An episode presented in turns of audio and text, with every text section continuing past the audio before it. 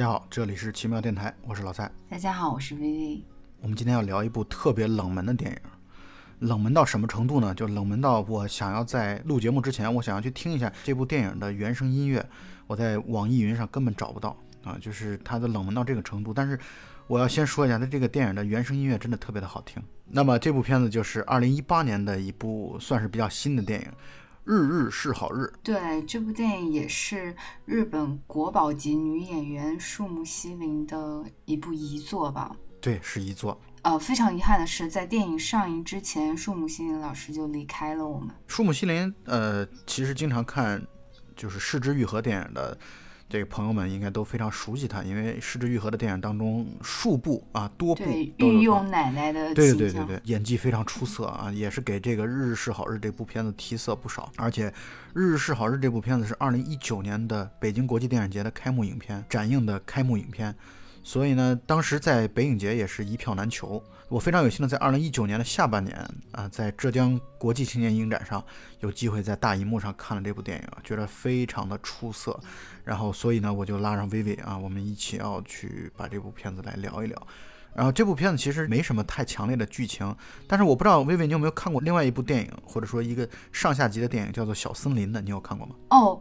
非常巧，我在看《日日是好日》的时候，我心里想的也是《小森林》这部影片。你所有人看这个的时候都会想到《小森林》，你知道吗？真的吗？虽然他讲的好像絮絮叨叨、非常琐碎，然后非常平静的那种气质，跟这部电影非常的像。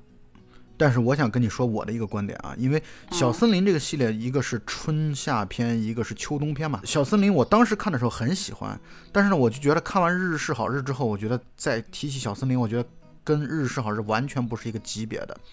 就小森林像是一个小品啊，像是一个这种没心没肺的小品吧，可以这么说。对，当时我是把它当成美食节目来看的。呃，确，你你把它当成美食节目没有任何的问题。你把它当做像《日食记》啊，什么《孤独的美食家》啊这种类型的《舌尖上的中国》《舌尖上的日本》《舌尖上的日本农村》，你把它当做这样的一个系列来去看没有问题，因为它那边主要是通过以一种就是对于春夏秋冬四季的。各种呃农作物，或者说呃各种水果、蔬菜、粮食的巧妙的一个烹饪和应用，然后来去体现生活的美感，体现这种朴素生活呃的这样的一种特别回归自然的哲学。对对对对对，这样的一种感觉。但是呢，我觉得《日日是好日》这个片子，它只是以茶道作为一个切入点，但最终其实讲的是人生。跟小森林比起来，其实。日式好日就显得剧情要强得多了。就是如果跟小森林比的话啊，从我个人的观点或者观感来说，我会更加喜欢日日是好日一点。我会觉得这个片子真的是，因为它这个片子是在讲茶道嘛，或者说在。讲一个女孩或者两个女孩或者若干个女孩学习茶道的过程，听我这么一描述，会觉得挺枯燥乏味的。但是，一旦看进去了，你会发现它真的是就像一杯茶一样，就像一杯呃，无论是我们的中式的绿茶还是日式的抹茶，总之就像一杯茶一样，回味悠长。喝进去的时候有点苦涩，然后回味的时候越来越回甘啊，有一点甜甜的味道啊。我我大致是有这样的一种感觉，所以。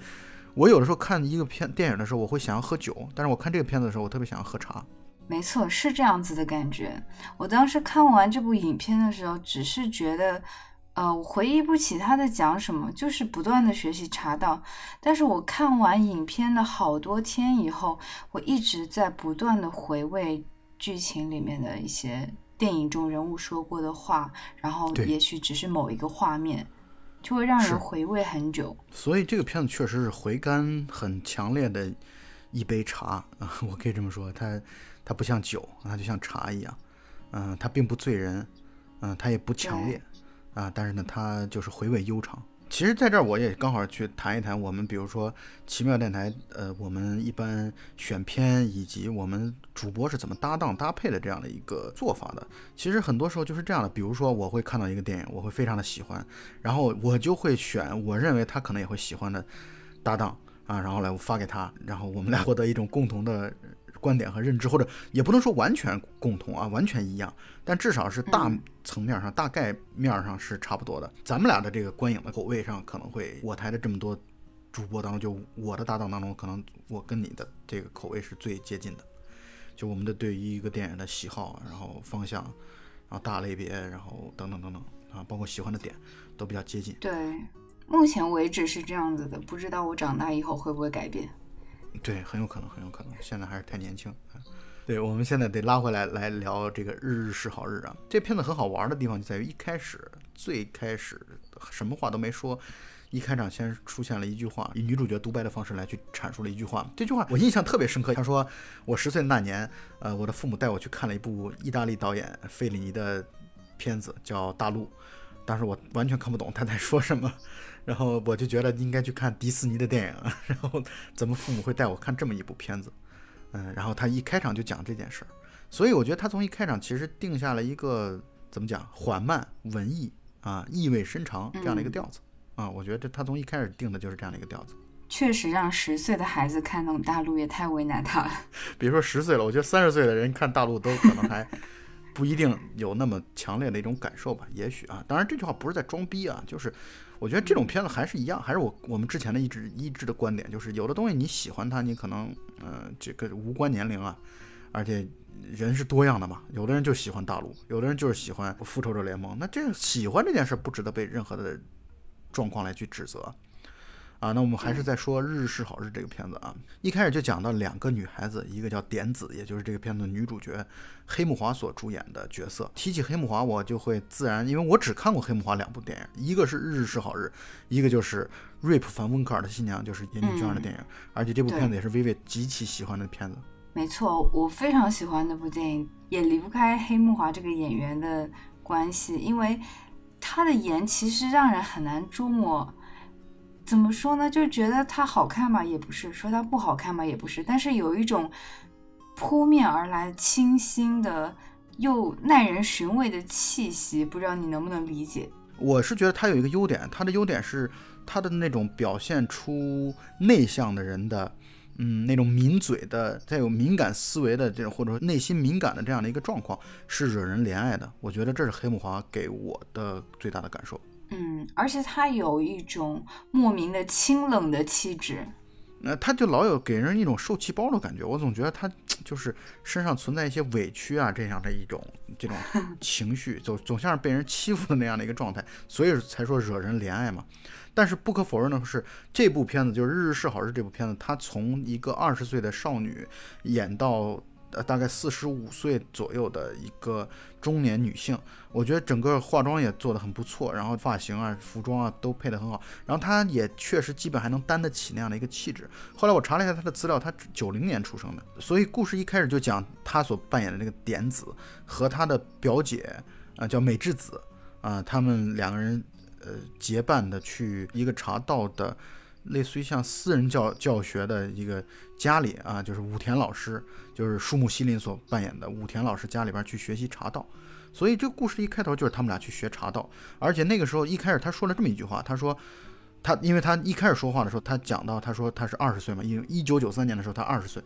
二十岁的时候他说他对未来其实充满了期望，他就是想找到自己属于人生的梦想和方向。我觉得他。一开始是是这样的，怀有这样的一种心情，所以呢，学习茶道对他来说就像是展开了一个寻找或者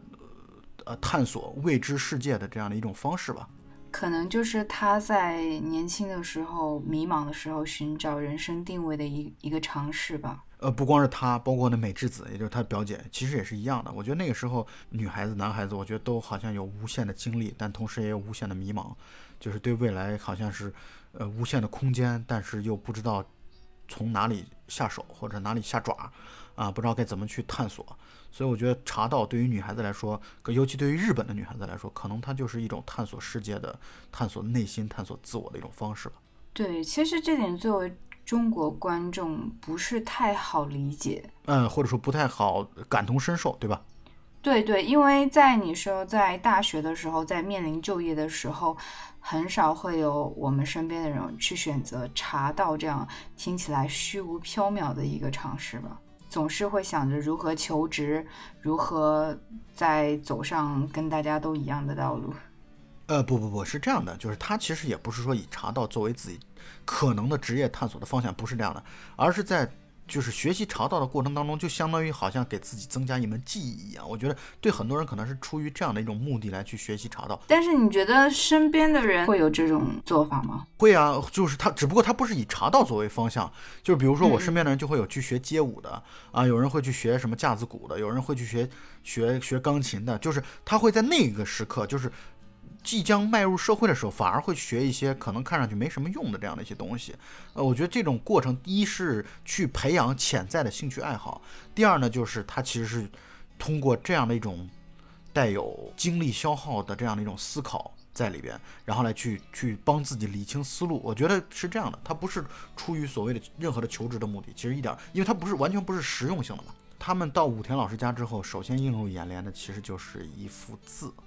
这幅字上写了五个字，叫“日日是好日”。其实我觉得这句话，你从字面意义上来讲的话，有任何难理解的吗？一点都不难理解。就是他讲的，就好像后来两位女主角然后来去谈到的啊，那每一天都是好的一天，Every day is good day。所以他们一开始可能大家观众也好，呃，主角也好，都会带有这样的一种心态、心情去看待这句话，会理解的比较浅啊。当然，他后续会。专门就这句话来去讲的很清楚，或者很很透彻、很深刻。对，我记得那个场景，嗯，就是美智子和典子在那边讨论“日日是好日”是什么意思。其实对于观众来说，看到这句话就就会觉得很浅显。那他们为什么要讨论呢？就是他们当时的理解会有更深的一层吧。或者这么说，他不是他们理解更深，他们会觉得将这样一句粗浅的话放在这里有点奇怪，但是他们对，但是他们没，他们那个时候完全也不想不出来，他到底真正深刻的，或者说这幅字想要传达的含义在哪里？这幅字其实是挂在武田老师家的这个相当于横梁上边比较高的位置，然后老师的茶室啊。还有一面墙上，其实那个字画是经常在随着时间的推移，经常在换字画。然后他们等于第一次到武田老师家的时候，那幅字画上写的是“熏风自南来”，然后指的就是在这样的一个和暖的天气当中，微风伴随两位小姑娘，然后来登堂入室。我觉得武田老师也说，这是非常恰如其分地描述了当天的一个情况。然后他们这个学茶道呢是。真的是事无巨细，从零基础开始学起啊！最先开始从这个整理浮沙巾开始，浮沙巾就是用来去擦这种茶具啊，包括茶勺啊等等等等这些东西的。这里边还有很多的名词，比如说装茶的器具叫茶枣，枣就是大枣的枣。然后浮沙巾是用来擦茶枣的盖儿啊。喝茶之前要先吃点心呀，喝茶要喝的一滴不剩，而且最后要发出声音以表示自己喝完了。那么。我觉得这种带有规则或者规矩的东西啊，我觉得一上来就把我们带入到一个词当中，就叫做仪式感。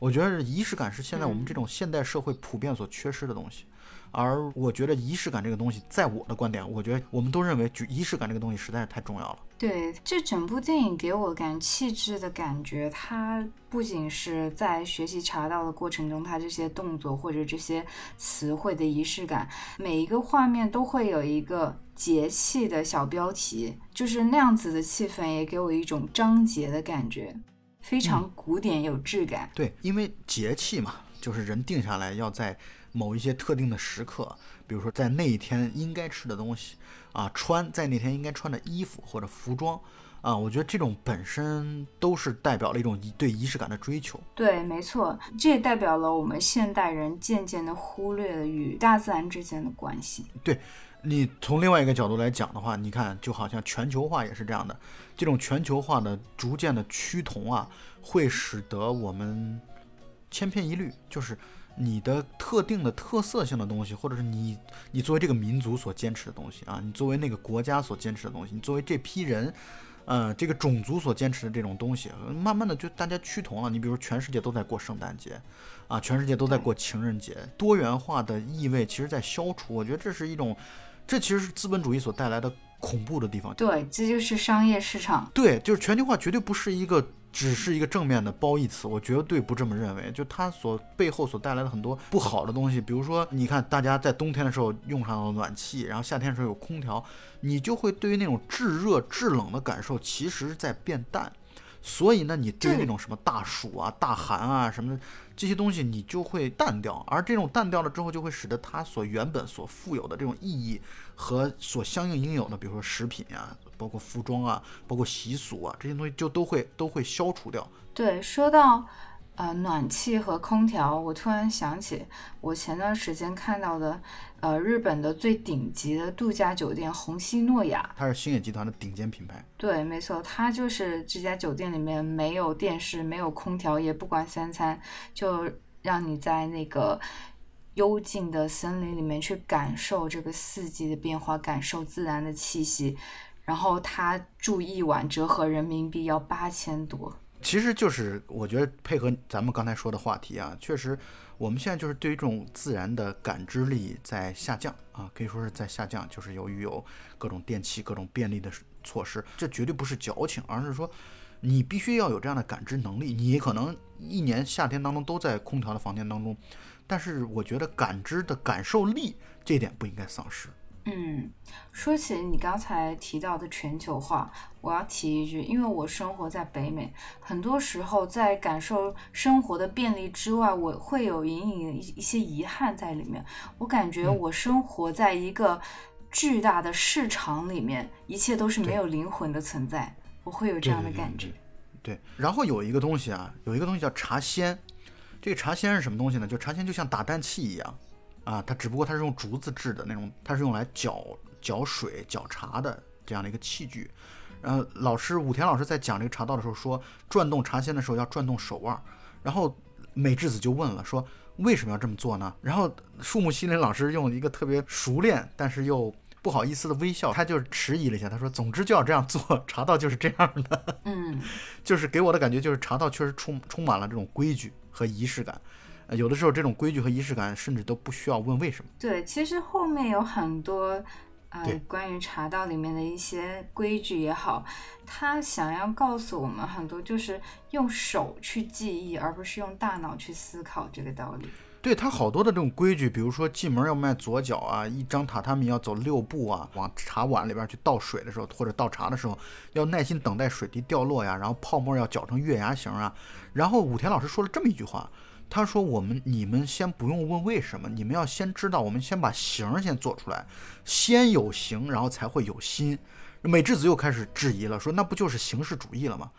然后武田老师说了一句让我印象非常深刻的话，他说：“正因为什么都要想清楚，所以你才会有这样的问题。”所以我就特别不同意豆瓣上的或者说很多评论上说觉得有点说教，我不觉得这是说教，我觉得这代表了一种特别强烈的哲学思辨，一种盈亏的这种想法，就是凡事不要过满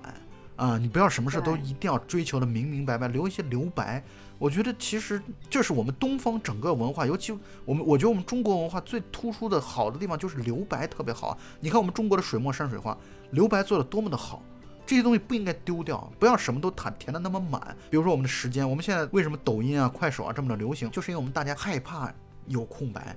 啊，要把自己的时间无限的充满，甚至低头族的盛行，我觉得也是这样的。你看，大家去餐馆，如果有注意观察一下的话，一个人吃饭的人，基本上人手一个手机，就会从头从吃饭从头看到尾。那吃饭对他来说就像是工具，只是维持自己生命的延续的一种办法。但手机才是填充时间的利器和方式。而你这个时候，你却没有去体会稻米的香甜，没有体会今天这个红烧肉的好吃，等等等等。我觉得这其实挺遗憾的一件事儿。但我觉得挺庆幸的，因为我不是这样的人，我是一个喜欢发呆的人。一个人吃饭，我就是一边吃饭一边发呆。从另外一个角度来讲，其实你是同意我的观点的吧？对，那你刚才说到树木心老师在这此刻讲到的，说不应该什么都要想清楚。我对于这个观点，我是那么想的：如果让我年轻几年看这部电影的话，我确实会像。影片中的美智子一样提出这样的疑问，但是我是觉得那样的道理是自以为是的，可以说自以为是吧。自以为是的年轻岁月里无法体会的，我感觉只有当越来越多无法抗拒、不容置疑的挑战出现在你的生命里，你才肯在命运面前谦卑。那这个谦卑可能又。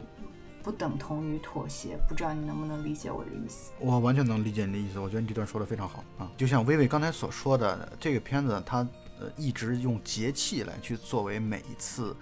呃片段式的表现两位女孩子去学习茶道的这样的一个过程的标志，啊，所以两个月之后就是小暑，啊，女主角就点子的这个在茶道学习方面进展也不大。后来呃小暑结束之后就要放暑假了，放完暑假到九月初的时候就到白露了。白露的时候，呃，美智子去了欧洲，去英国、法国旅行，所以点子就独自去学茶道。这块其实有一个小细节，就是他其实有点犹豫，他不太想去，他想跟爸妈去中国城喝茶。呃，我大概猜测的就是他们要去吃广东点心那种。但是他后来还是坚持的自己一个人去了武田老师那里去学习茶道。也就在这次当中，呃，薇薇刚才所说的那句台词出现了，就是武田老师说，呃，不要去思考，不要去过多思考，要相信自己的手。啊，就相信自己用手都经过多次练习之后所形成的自然那种肌肉反应，这种茶道才是流畅自然的。而这次单独学习呢，其实点子表现出来了，哎，终于经过了两三个月，感觉好像有一些开窍了。结果又过了两个月之后，到立冬了，在日本茶道当中，点茶就是沏茶的意思啊。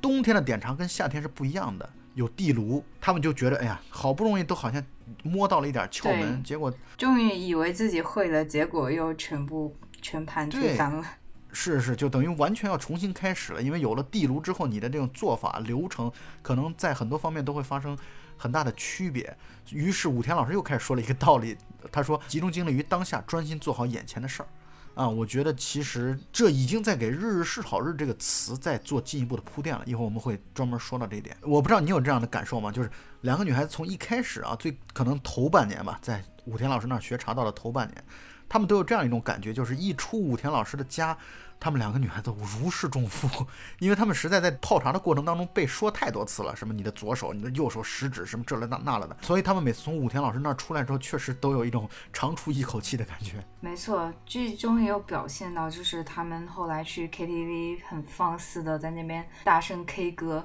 就是可能就是给观众的感觉就是对那种压抑的反抗。对他们 K 歌完了之后，他们两个女孩子又去了海边啊，在海边，然后两个人在聊，包括聊自己的对未来的这样的一个规划什么的。美智子就问点子说：“那你找工作了吗？你不要总是只盯着出版社这条路啊，就是因为呃，点子是想去出版行业，在我看来，他其实内心是有一个作家的梦的啊，他想去做一个写作者，所以他想要去进入出版行业。其实你可以比较出来这两个女孩子，美智子其实对于未来相对来说跟点子比起来要坚定的多。”就不迷茫，他好像每一步每一步都是规划好的。美智子其实是更有目的性的一个人，对，点子更加浪漫主义。所以对他来说，茶道其实对于美智子来说，茶道其实像是他的一个人生当中的一个驿站，然后在这里感受一下，获得力量之后再向前。而对于点子来说，茶道可能到后来慢慢你会发现，茶道成了他生活的一部分啊。他和美智子把茶道当做一种像是这段时间的消遣，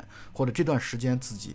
该去做的事儿还是有很大区别的，就像你刚才说的，美智子可能是更像一个现实主义者，而点子可能就像一个理想主义者。虽然这种理想主义并不是那种特别大的理想，但是，但确实他们俩是有挺大的区别的。这两个女孩子，对，可以那么说，点子是一个跟着感觉走的人，因为他一开始对茶道也是没有什么概念，后来就被这种感觉推着，让茶道成为了他生命的一部分。但对于美智子来说，她清晰地认识到茶道对她意味着什么，她也知道未来的路要怎么走，包括就业，包括婚姻什么的。对对对对对。所以呢，两个女孩子在这个海边的时候聊天的时候，呃，点子跟美智子，她又讲到了片子开头说的那句话，就小的时候父母带我看了费里尼的大陆，因为她在那个海边的时候，她在学着那个大陆里边的女主角。啊，然后叫 Zampano Zampano 的那个桥段嘛，这个片子在向大陆在致敬嘛。他跟美智子讲，介绍自己看大陆的这样的一个心理过程，说小时候完全看不懂，说前几天重看了大陆，发现很棒，棒到不禁让人觉得，要是无法从这部电影当中获得感动，这一生就太遗憾了。我觉得这句话虽然说的有点夸张啊，但是。可能对于喜欢大陆的人来说，可能会或者说喜欢这种文艺电影的，或者喜欢大师作品的人来说，可能他就会有这样的一种夸张和极端的想法。我觉得这无可厚非，没有问题。你就这么觉得没有任何问题。他会觉得，如果自己无法从这部电影当中获得感动的话，那这一生自己的这一生就太遗憾了。我觉得加上一个定语，没有任何问题。我在听到《日日是好日》当中关于大陆这段台词的时候啊，就说如果无法从这部电影当中获得感动，那一生就太遗憾了。我其实想到的是《倚天屠龙记》啊，就是金庸的《倚天屠龙记》，写完《倚天屠龙记》之后写了一个后记，有这么一段话，我想跟大家分享一下。呃，事实上这部书的情感的重点不在男女之间的爱情，而是男子与男子间的情情谊。武当七侠兄弟般的感情，张三丰对张翠山，谢逊对张无忌父子般的挚爱，然而张三丰见到张翠山自刎时的悲痛，谢逊听到张无忌死讯时的伤心，书中写的也太肤浅了。真实人生中不是这样的，因为那时候我还不明白啊。我觉得那就是，其实当时在读《倚天》的那个后记的时候，我就特别的感动。你会意识到很多东西，你在就好像这个片所提到的，十岁的时候你就看大陆，你真的是完全懵逼的，你就完全是什么都 get 不到。但是你可能二十岁、三十岁的时候，你再重新看一部具有蕴含深厚力量和感情的电影的时候，你可能完全就会对被他的这种情绪所打动。我最近几年当中，可能这样的一个感受是《情书》。就我们之前录的情书，因为我就觉得十年十几年前看的情书和现在看的情书，感觉完全就好像不是同一个片子一样。剧情虽然一样，但是感情、情感真挚的状况或对自己打动的情况完全不同一样。所以，我我是觉得你有的时候重看一些经典，或者重看一些你别人都觉得很好，但是你当年觉得呃没什么感感觉的这种东西，我觉得还是有必要的。因为影视剧的欣赏总是离不开跟你经历的一些呼应吧。因为对于读者来说，或者对于观众来说，电影、电视剧、呃小说，你在读的过程当中，你也在对它做二度创作。对，其实某种程度上是寻找一种共鸣吧，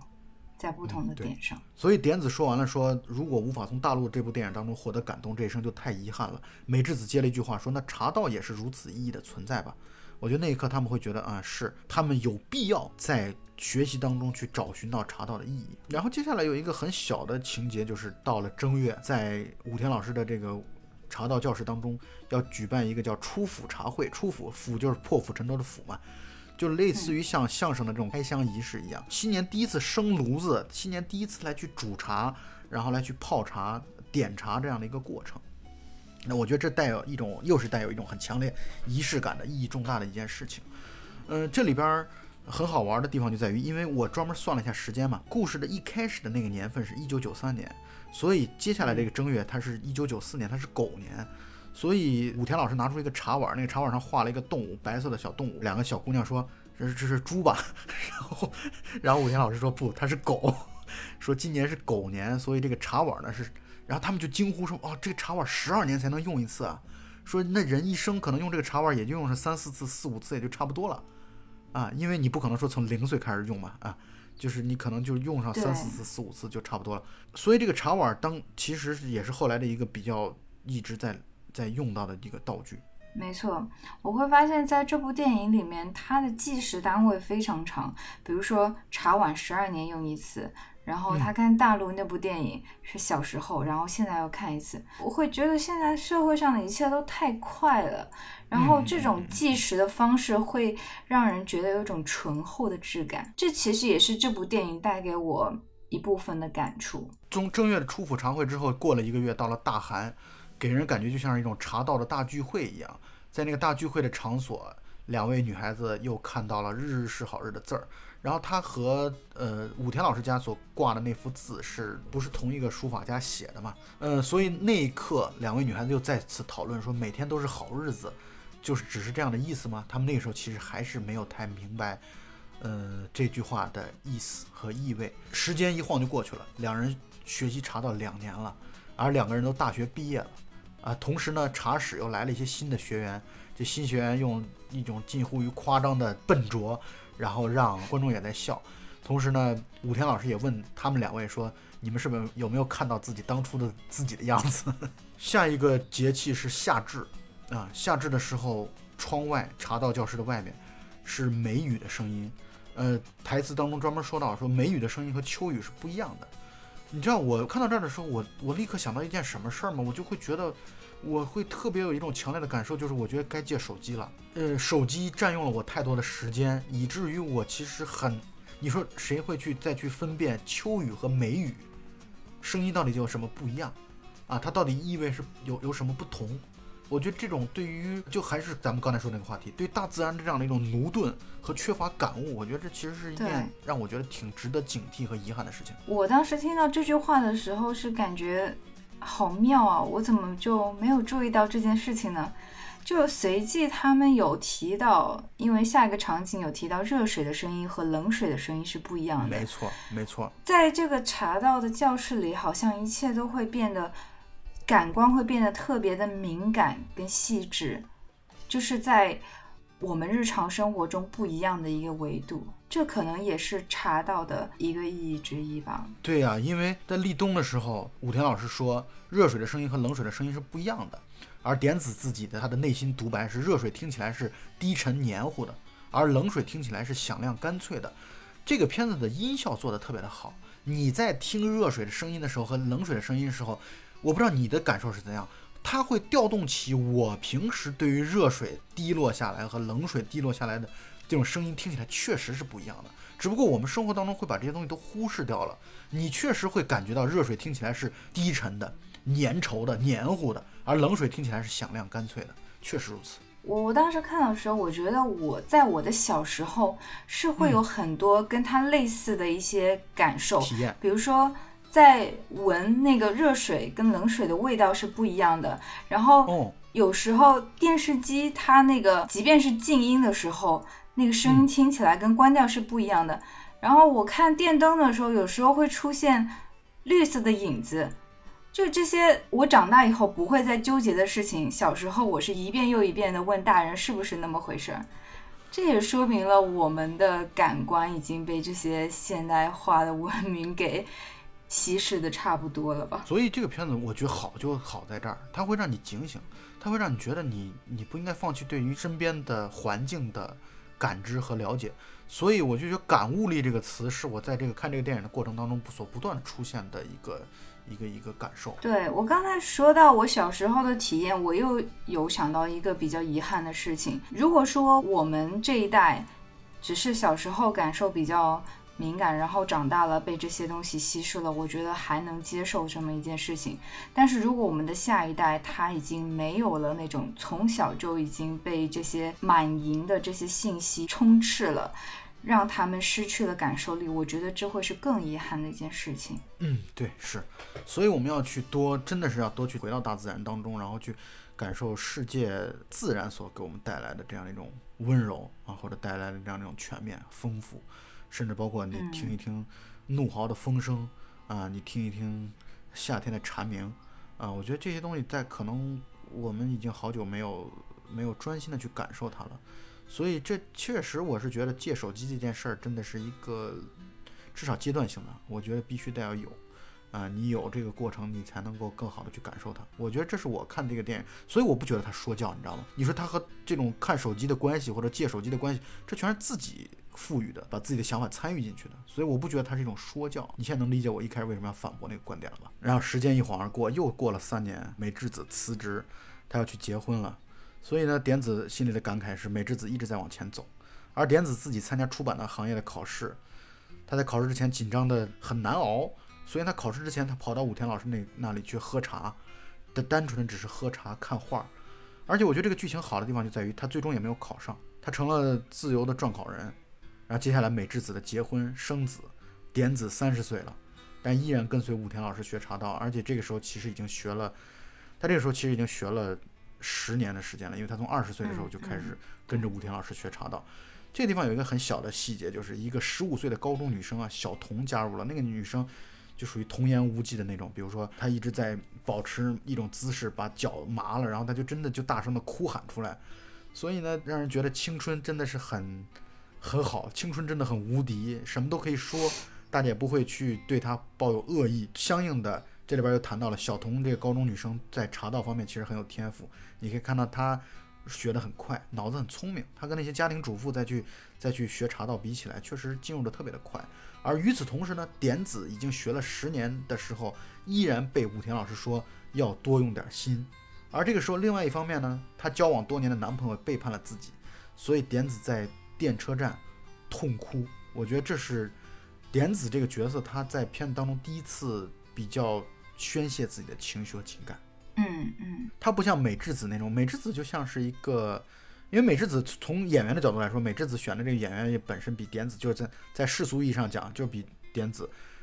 受欢迎、更漂亮等等等等，而且性格直爽啊，他不像点子，可能有的时候更像是一个像小跟班一样啊，永远是笼罩在别人的光环之下，但是他有一种内向的美啊，就是点子身上存在一种内向的美。我觉得他跟美智子确实是从外形上、从性格上、从对于未来的观点上，我觉得都有好多的区别。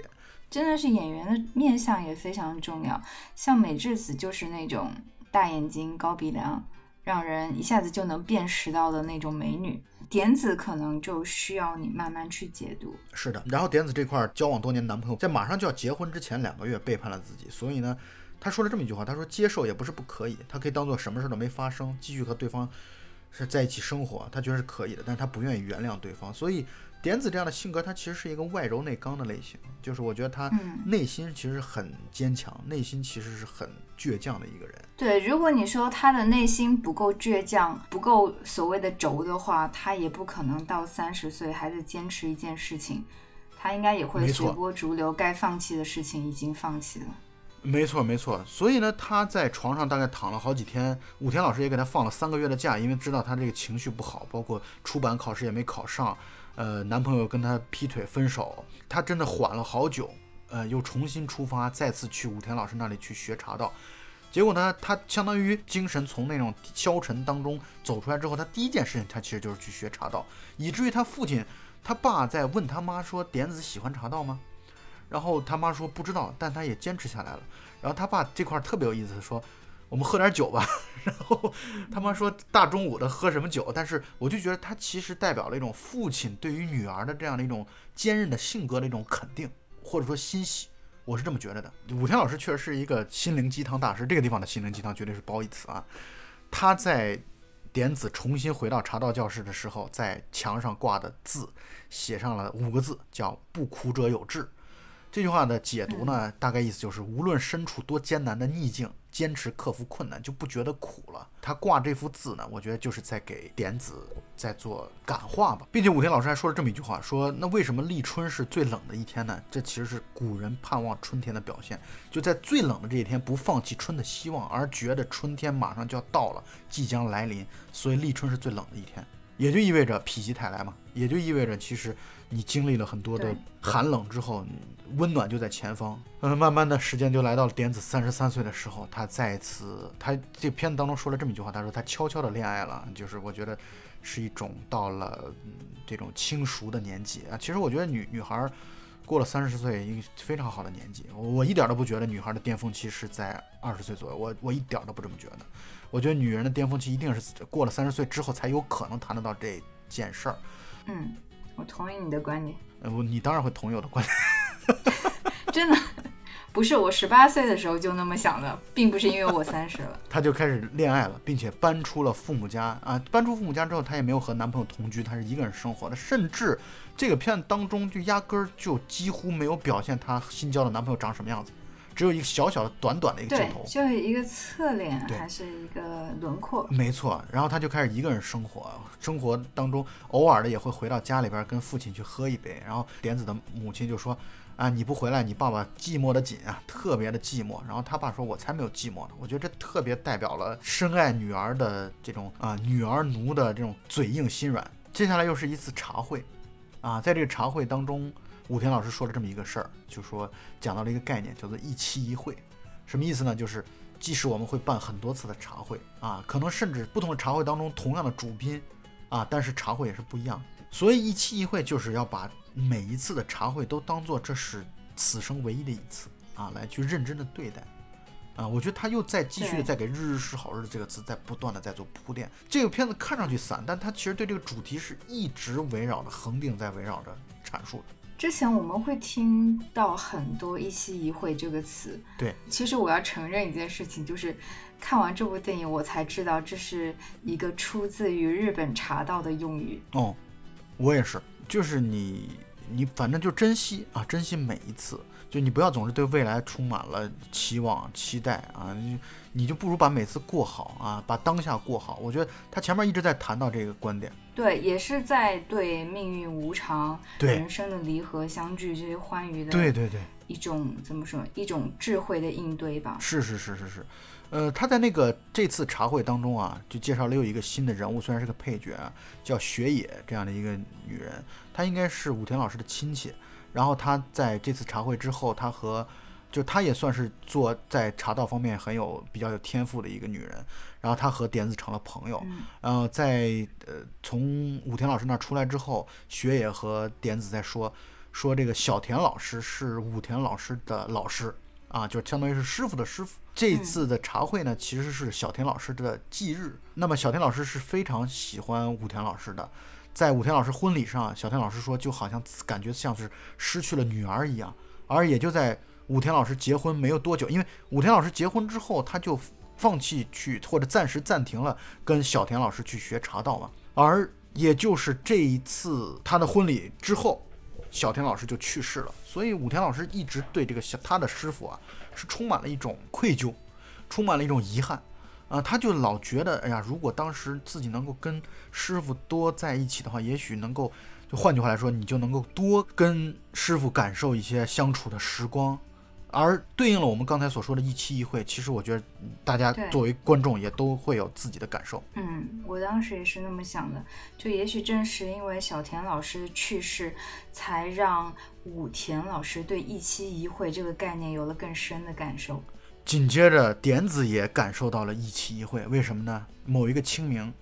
啊，他的爸爸突然给他打来电话，说就在附近，想要看看女儿。但点子那天有事儿，等于是婉拒了爸爸，因为他要去忙了。晚上的时候，他自己在洗碗的时候，他觉得不对劲儿，他就给妈妈打了电话，然后他爸说已经睡了。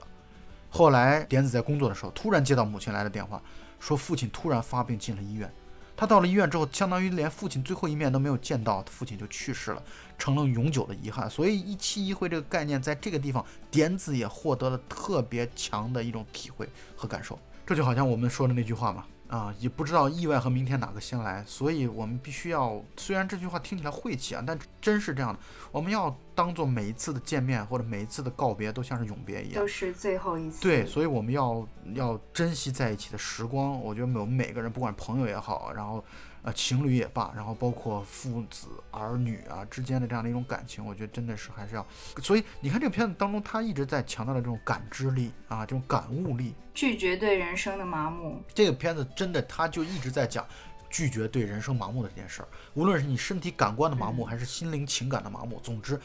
我们向麻木说不啊！我觉得你刚才这句话说的太好了。武田老师的茶道教室啊，在某种意义上讲，现在成了点子的一个避风港。穿着丧服的点子去了老师的庭院，两个人一起看樱花。然后呢，老师让点子不要自责。再次又在查到现场的时候，墙上的字是听雨，然后下了很大的雨。听着雨的时候，点子的脑海当中出现了站在海浪当中的爸爸。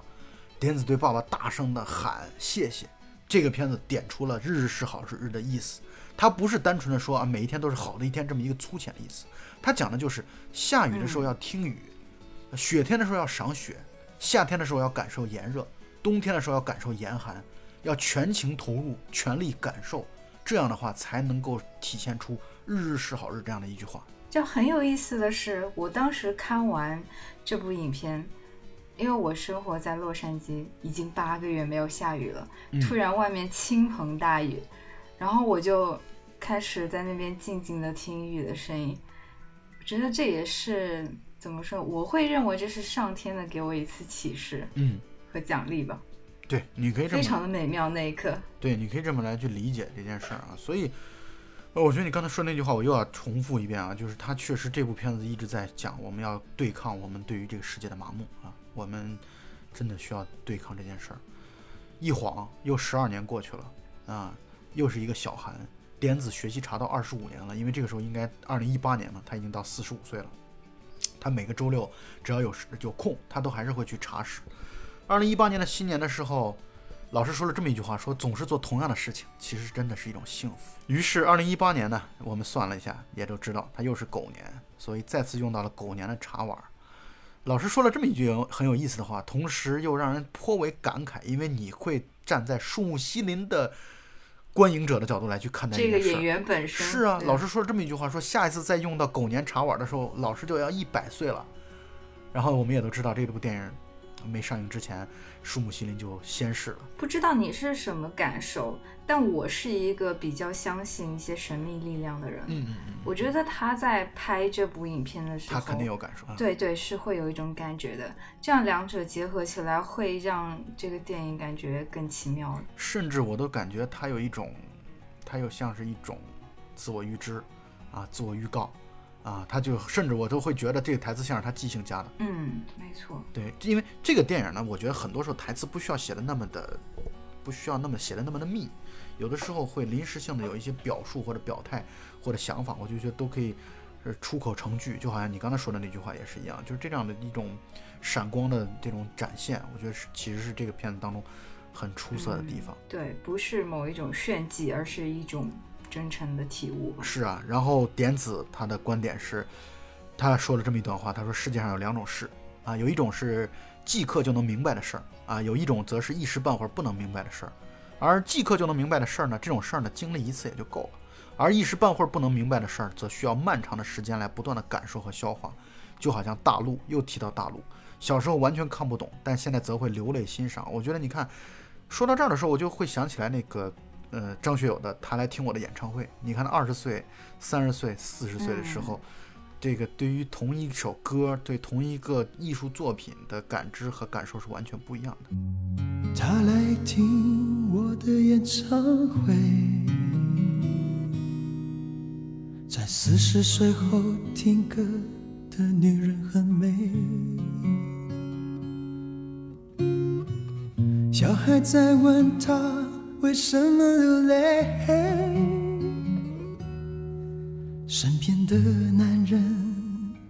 早已渐渐入睡。他静静听着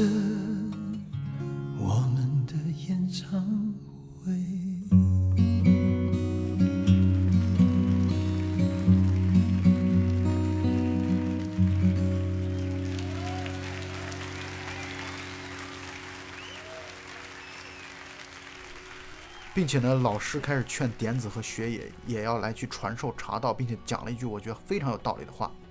就是你们在传授茶道的过程当中，你们对茶道会获得更深刻的理解。我平时也在教课嘛，然后我的观点就是，你要想学习的最好的办法就是你给别人去讲，因为你如果能给别人去讲通，你自己对于一个问题的理解也会更透彻。我觉得这件事跟我的这种感受是相通的，完全相通的。本片的最后一句台词是这么说：说现在可能才是真的开真正的开始，这是点子自己内心的一个独白。就是他觉得，如果自己也能够相当于继承武田老师的衣钵，然后来去给别人传授茶道，他对于茶道的理解可能会再上一个台阶，并且呢，他一直坚持的跟武田老师学了二十多年的时间，画上一个句号啊，或者说画上一个呃休止符。我觉得这可能是他的人生的未来的又一个新的阶段的开始。我看这部片子看完之后，我的最大的感受就是再一次印证了，或者再一次让我欣喜的去。去验证我自己的观点，或者说坚定了我自己的想法，就是尽量去做那些无用但美好的事情吧。我觉得有很多事情是根本没有用的，但是一定要去，人一辈子一定要去坚持做那些没有用的事情，就看上去没有用的事情，就好像不断的看电影，就好像我们做电台，看上去没有用，没有什么实际的收益，就有没有收益或者没有什么金钱的物质外物的这种收益没有，就算一直没有，我觉得只要我有精力，只要我的身体足够健康。那我就愿意一直做下去，因为我觉得这件事本身虽然无用，但是看上去无用，但是其实它对你内心的塑造和左右，我觉得其实起到了很强大的一种惯性。其实我通过你的话，我是觉得你内心还是觉得它有用的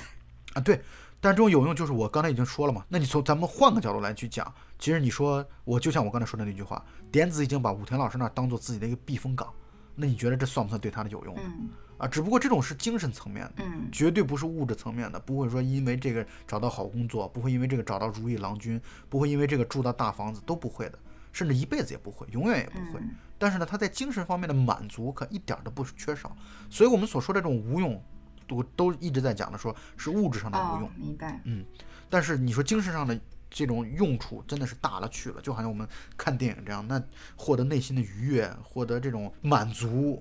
这是无法取代的。整部电影也说了，点子这个人从二十几岁开始求职失败，然后三十岁失恋，最后失去亲人，失去自己最爱的父亲，是是是，但是他到最后还是感受到日日是好日，这会让我们觉得，确实我们人生中是会存在很多凹槽，存在很多自以为跨不去的坎，但是只要你用心，还有那份心去感受这个世界的美好，我觉得你不枉费活着的每一天吧。因为我们人生下来就是要死的呀，就是生下来最终都是要死的呀。嗯，如果一直总是把死亡当做一个悲剧的结局的话，那这你的人生确实是挺悲剧的。学着去接受各种东西，只能说是这样，去不断的去提高自己的感悟力。然后我们听上去也像我们在说教，但是这就是我们在发表自我的感慨啊，就是像是对自我的一种自我教育或者自我的感动啊，我觉得是这样的一种感受。对，我相信每个人生活中也会遇到，我们在世俗的交往或者是追求中，也会遇到一些看起来好像过不去的坎，或者是这几天突然特别郁闷。但是我看完这部电影，会给我一剂良药的感觉，好像治愈了我。虽然这些道理我们很容易去，就是去明白，去知道它讲的是什么意思，但他通过这样一些细致的。一些情节点来表达出来，会让我觉得很欣喜，对啊，也让我觉得很感恩，在这些时候能够遇到这样的好作品来点拨我内心那个敏感的神经。对他就是，我觉得这个片子真的很细腻，而而且我一点都不觉得他矫情，就是我觉得他他恰到好处啊，他的这个点点到即止。嗯，无论他讲道理的方式，还有包括处事的方式，包括他对剧情、他对情感的这样的一个也也不煽情。在我看来，我觉得他并不煽情，就他处理父女之间的这样的一个关系。你看，你看他爸对他的这种爱啊，他父亲对他的这种爱，他父亲在他失恋的时候对他的那样的一种爱和感受，都不是那种强烈的，都不是那种拥抱入怀的这样那种这种这种东西啊，都不是的。而就是一种淡淡的，但其实内心又很强烈的这样的一种感悟和这样的一种情感，是让我觉得特别打动我的。是的，我也非常推荐说，在生活中有迷惘或者想不通的听众朋友们，就是去感受一下这部电影带给你的感动。对，所以这部片子虽然很淡啊，剧情也没有特别的夸张的地方，啊，没有让人想不到的地方，没有什么大转折都没有啊。这个片子不追求任何的翻转。啊，没有这种情绪上的大的波澜、大的波动，但是呢，无疑是一部至少震撼我的，或者说让我非常欣喜的、非常开心的一部电影，比《小森林》对我的所造成的影响要大得多得多。啊，我也很庆幸在二零一九年年末的时候能够看到这样的一部电影。嗯，那本期节目就到此结束，大家再见。好，我们下期再见。啊，别忘了我们大家的一期一会。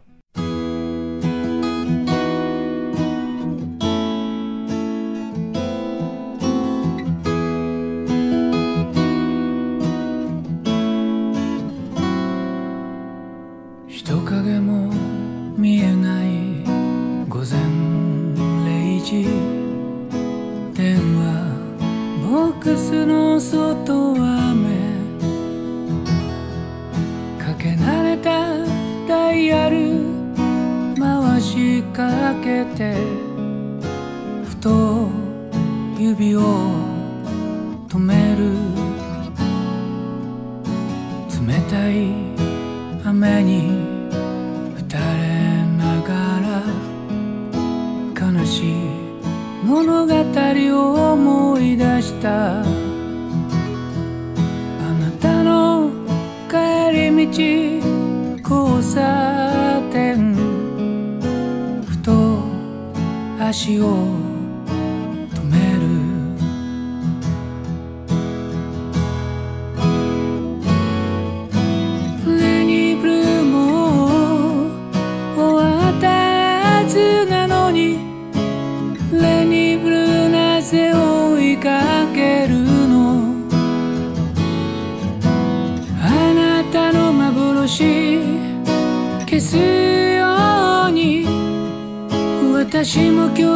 部屋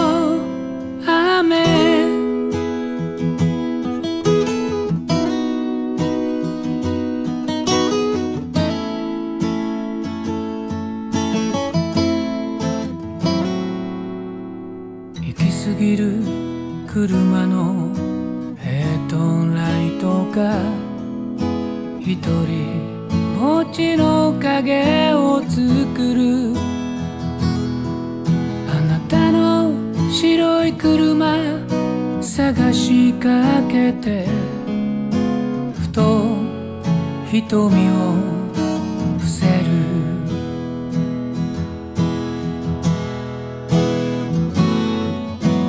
レニーブルーも終わったはずなのにレニーブルーいつまで追いかけるの？あなたの幻消す私も今日はそっと雨。レニブルーも終わったはずなのにレニブルーなぜ追いかけるの。あなたの幻消すように私も今日